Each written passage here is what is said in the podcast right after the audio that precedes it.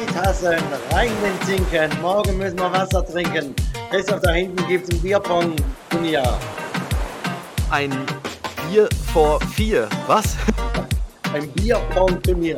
Ein Bierpong-Turnier. Aha, sorry. Die, äh, DJ, mach mal die Musik leiser. Jetzt Ja. höre ich dich besser. Ja. Ein Bierpong-Turnier. Ah, ich habe verstanden, ein Bier vor vier. Ja, das, das sowieso. Ist ja auch. Ferien. Ja? Bierpong. Das, das, das ist so, so eine Date, auch so eine Date-Ausrede. Irgendwo auf der Welt ist es immer 4 Uhr. Ja, genau. Ja, Ja. Am besten noch, noch so als, weiß ich was, äh, auf dem Kühlschrank als Magnet oder als Fußabtretermatte äh, Ja. vor, Oder ein T-Shirt. Hm, oder ein ne- T-Shirt natürlich, ja. Neben Bier formte diesen Körper Ja, noch das. Äh, Bier vor vier. Körper. Ja, ähm, Christian Hanne formte dieses wunderschöne Buch. oh, was Äh, für eine Überleitung. Ja, extrem, was? Ja. Äh, und zwar ist es der sexy Lesesnack Nummer drei. Wir hatten, im ersten Teil hatten wir, wenn es ein Junge wird, nennen wir ihn Judith. Das Mhm. ist so ein bisschen als, wie soll ich sagen, als Geschichten geschrieben. In der letzten Folge hatten wir Hilfe, ich werde Papa. Ähm, das ist ein Ratgeber und jetzt kommt eigentlich die Fortsetzung zum ersten Teil, wieder als Geschichten geschrieben. Ein Vater greift zur Flasche. Ähm, ja, es, es handelt davon, dass ähm, das Kind ist jetzt auf der Welt und die dreimonatige Elternzeit der Frau geht zu Ende und die Ich-Person Christian Hanne übernimmt nun die Elternzeit und er hat ähm, insgesamt neun Monate Elternzeit. Und von dieser Zeit handelt dieses Buch. Die Reaktionen auf meine Elternzeit waren sehr gemischt. Im Freundeskreis eigentlich ausschließlich positiv. Das liegt wahrscheinlich daran, dass wir relativ wenige bis gar keine Freunde haben, die CSU wählen und dem Familienbild der Adenauer Zeit hinterher trauern. Als die Freundin aber auf einer Familienfeier erzählte, dass sie bald wieder an die Uni geht, fragte Manfred, ein 70-jähriger angeheirateter Onkel väterlicherseits, wer sich dann um das Kind kümmere. Das wäre ich. Warf ich ein. Und wer macht die Wäsche und putzt? Wollte er weiter wissen? Das wäre auch ich. Entgegne ich, Und kochen? Ebenfalls ich. Aha. sagte Man Onkel Manfred skeptisch, Ja, Christian ist halt für die Tochter und den Haushalt zuständig und ich gehe arbeiten. sagte die Freundin leicht genervt. Das ist ja toll, dass sich, deine, dass sich dein Freund so unterstützt. erklärte der Onkel und klopfte mir anerkennend auf die Schulter. Bei dem Wort unterstützt schwoll die Hals Halsschlagader der Freundin auf Pythongröße an. Beruhigend legte ich meinen Arm um sie. Onkel Manfred hatte zur Geburt der Tochter ein recht großzügiges Geldgeschenk gemacht. Da die Tochter auch noch Geburtstage, Einschulungen, Namenstage und ähnliches feiern wird, sollten wir diese Geldquelle nicht leichtfertig durch eine Diskussion über moderne Beziehungen, Gleichberechtigung und Feminismus zum Versiegen bringen. So viel Opportun Opportunismus muss sein. Immerhin kostet ein Kind bis zur Volljährigkeit mehr als 100.000 Euro.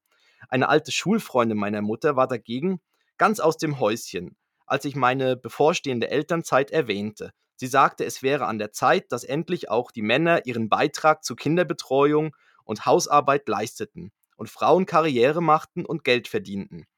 Dann wäre endlich Schluss mit dem elenden Patriarchat und der Unterdrückung der Frauen. 40 Jahre Emma lesen sind anscheinend nicht spurlos an ihr vorbeigegangen.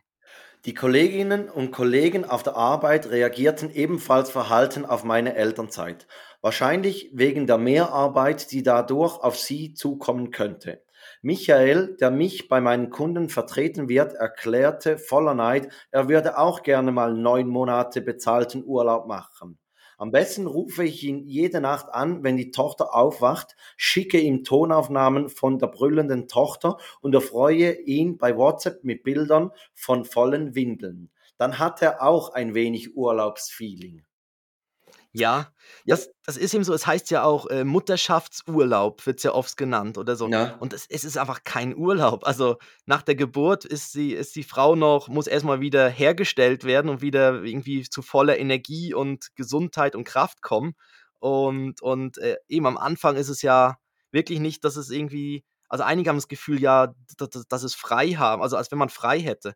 Also mir geht es ja an meinem Papatag, ich habe ja nur, also immer mittwochs den Papatag und ich bin danach fertiger, also viel, viel völlig durch. Also ab 16 Uhr bin ich, laufe ich dann immer schon so relativ so auf dem letzten Zacken und freue mich dann, dass meine Frau dann irgendwann von der Arbeit kommt und. Und du und, ja dann genervt das Kind in die Hand drücken kannst. So, hier hast du den Ball. Wie, wie so. beim Wrestling, wenn so, ja. so Tag-Team, ja, zwei ja. gegen zwei, dann noch so die Hand hinhalten und dann kann sie so abschlagen und ich kipp eigentlich so weg, während der Kleine mir einen Stuhl über den Rücken haut. Ja, genau. Ähm, ja, es geht dann weiter. Ähm, es gibt in, in Deutschland gibt es so ein K, äh, nein, PKIP heißt es. PKIP. Prager, Prager Eltern-Kind-Programm, so, so eine äh, Krabbelgruppe. Mhm. Und die Freundin hat dann das Gefühl, dass Christian äh, nur noch äh, mit der, der Kleinen alleine ist und auch mal anderen Erwachsenen Kontakt haben sollte ja. und meldet ihn dort an. Und dann geht er dahin und alle Kinder laufen irgendwie nackt rum, weil es 36 Grad in dieser Wohnung ist und ja. einer, der kleine Konrad, pinkelt ihn dann auch an. Oh, das ist ähm, fies. Fremde Pisse ist fies, ne? Ja, fremde Pisse ist fies, genau. Und dann, dann geht es so in, in die Vorstellungsrunde und, und von diesem ersten Treffen äh, handelt dieser Text hier. Eigens für mich stellen sich die Mütter alle vor. Namen schwirren durch den Raum, die ich mir kaum merken kann. Außer Dörte, Konrads Mutter, die zu meiner Linken sitzt und eine von diesen altmodischen, hässlichen Brillen trägt, die gerade wieder hip sind. Und Miriam, die rechts neben mir hockt, mit ihrem blonden Pferdeschwanz und der lässigen Strähne, die ihr in die Stirn hängt, erinnert sie mich stark an Eva aus der 10b, in die ich damals unsterblich verliebt war wobei das auf mehr als die Hälfte der Mädchen meiner Jahrgangsstufe zutraf. Wenn in der Pubertät das Testosteron einschießt, ist das Konzept der Liebe recht weit gefasst und in erster Linie durch notgeiles Verlangen gekennzeichnet, gegen das Bonobos als frigide gelten können. Auch die Kinder werden in der gebotenen Ausführlichkeit vorgestellt, mit allen relevanten Kennzahlen wie Wochenalter, Größe, Gewicht, Schlafdauer, Trinkfrequenz, so wie früher beim Autoquartett, wenn wir Hubraum, PS und Höchstgeschwindigkeit miteinander verglichen. Nach der Vorstellungsrunde wird erstmal gesungen. Im Anschluss an die Gesangsrunde bekommen die Babys pädagogisch wertvolles Spielzeug in die Hände gedrückt, mit dem sie sich beschäftigen mit dem sie sich beschäftigen sollen. Währenddessen unterhalten sich die Mütter über ihre Kinder. Das ist nämlich ganz wichtig beim PKIP. Während die Kinder der Freikörperkultur frönen, sollen sich die Eltern austauschen. Dadurch erfahre ich sehr viel über Hautirritationen, Blähungen und die Konsistenz von Stuhlgängen der teilnehmenden Babys. Auch über ihre eigenen Befindlichkeiten sprechen die Mütter in aller Ausführlichkeit. Hier gibt es überraschend große Überschneidungen mit dem Babythemen. Erneut geht es um Hautirritationen, Blähungen und die Konsistenz von Stuhlgängen.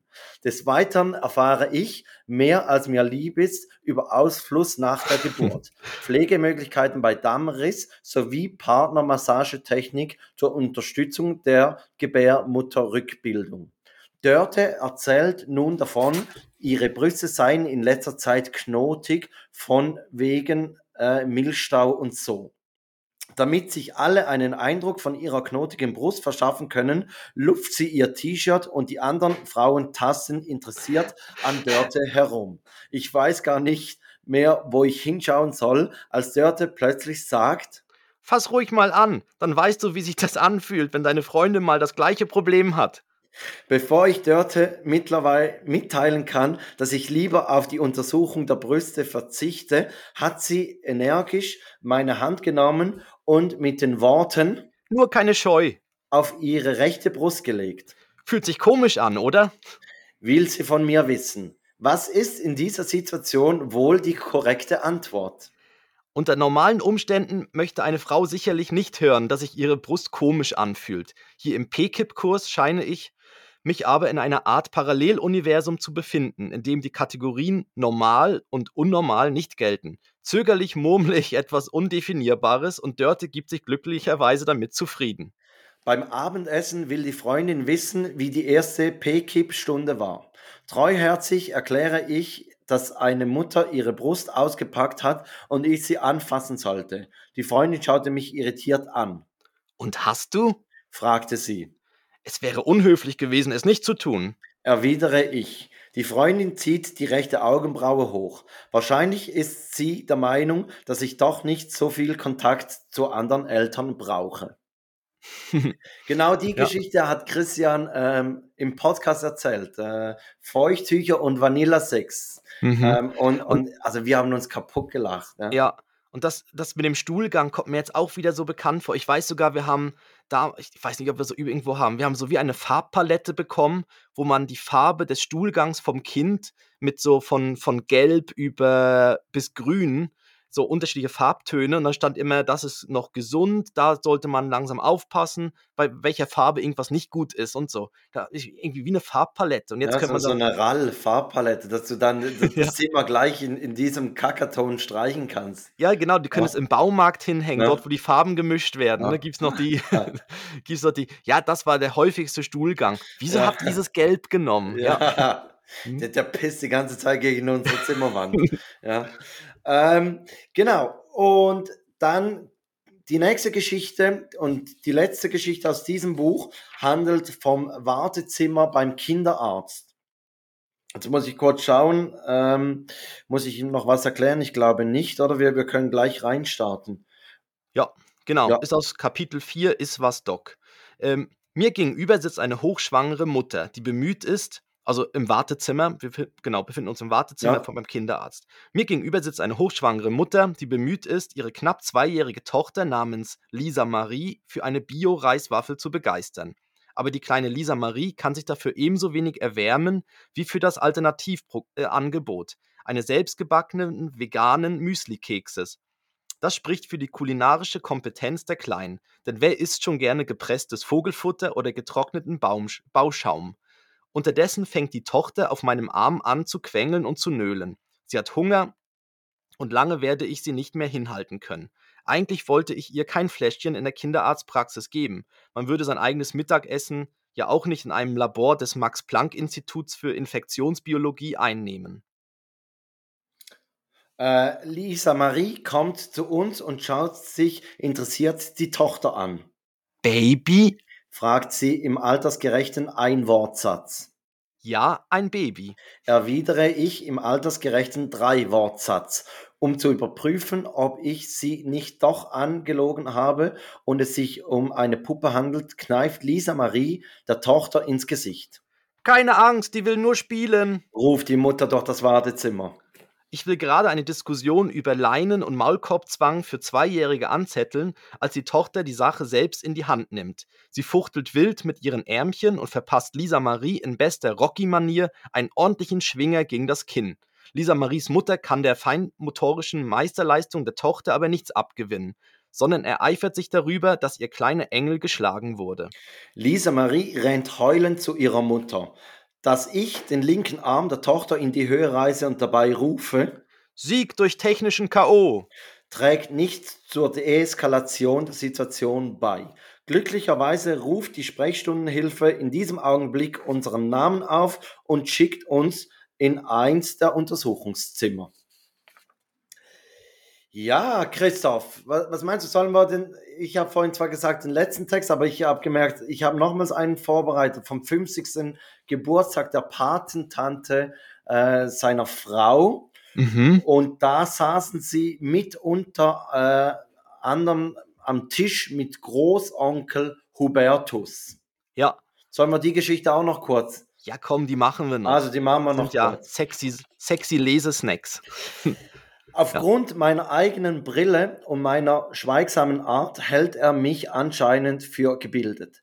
Er beugt sich zu mir über den Tisch und fragt, ob ich nicht letzte Woche bei Günther Jauch bei Wer wird Millionär gewesen sei. Ich verneine höflich. Aber da war doch dieser Student, der 500.000 Euro gewonnen hat. Lässt der Kreis nicht locker. Sie verwechseln mich, erkläre ich. Ich studiere gar nicht mehr. Der junge Mann hatte aber auch eine Brille und die gleiche Frisur und er trug ebenfalls ein Hemd, erklärte Onkel Hubertus energisch. Ich entgegne, ich besäße kein Monopol, Äh, Monopol. Monopol, Monopol, ja. ja. Ich, äh, ich besäße kein Monopol auf das Tragen von Brillen und Hemden. Ja, gut, wenn ich dich jetzt gerade angucke, Felix, eigentlich schon. Eigentlich schon, du, doch. hast ein Hemd an und eine Ja. Brille auf. Ja. Sind Sie sich da wirklich sicher? Bohrt der zweitgradige Großonkel nach.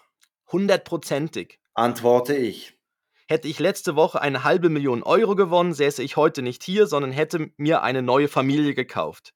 Niemand der krummbuckeligen Verwandtschaft scheint meinen Humor zu teilen und ich bin der Einzige, der über meinen Scherz lacht. Ich bestelle mir noch einen Schnaps. Während ich versuche, der Unterhaltung am Tisch zu folgen, die sich um den neuesten Dorfklatsch dreht, beäugt mich ein alter Mann kritisch. Kein Blickkontakt mit Onkel Otto. Raunt die Freundin warnend. Warum? Will ich flüstern wissen, aber da ist es schon zu spät. Onkel Otto stellt sich vor und bevor ich meinen Namen nennen kann, fängt er übergangslos an, von seinen verschiedenen und sehr zahlreichen Krankheiten zu erzählen. Anscheinend haben sie alle mit seinem empfindlichen Magen und seinem nervösen Darm zu tun. Zum Abschluss seines zehnminütigen Monologs lässt er mich wissen, dass er keinen Rotkohl essen könne, ohne danach die ganze Nacht auf dem Klo zu verbringen. Das läuft wie die Niagara-Fälle. Ruft er über den Tisch. Nur schneller und mehr. Onkel Ottos anschauliche Metaphern wirken nicht gerade appetitanregend. Aus Solidarität verzichte ich auf den Niagara-Rotkohl. Den Rest des Hirschbratens und der Knödel lasse ich auch abräumen. Wo der Kellner schon einmal da ist, ordere ich einen weiteren Schnaps, sicherheitshalber gleich einen doppelten.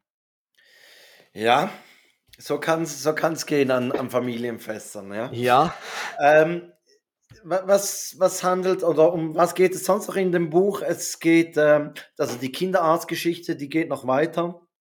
Äh, sie suchen dann eine Tagesmutter. Sie treffen Dörte äh, auf dem Spielplatz. Das ist auch Mhm. eine ganz lustige Geschichte. Und er wird wieder resozialisiert am Arbeitsplatz. ja. Das so, so, Mhm. so geht ungefähr das Buch weiter.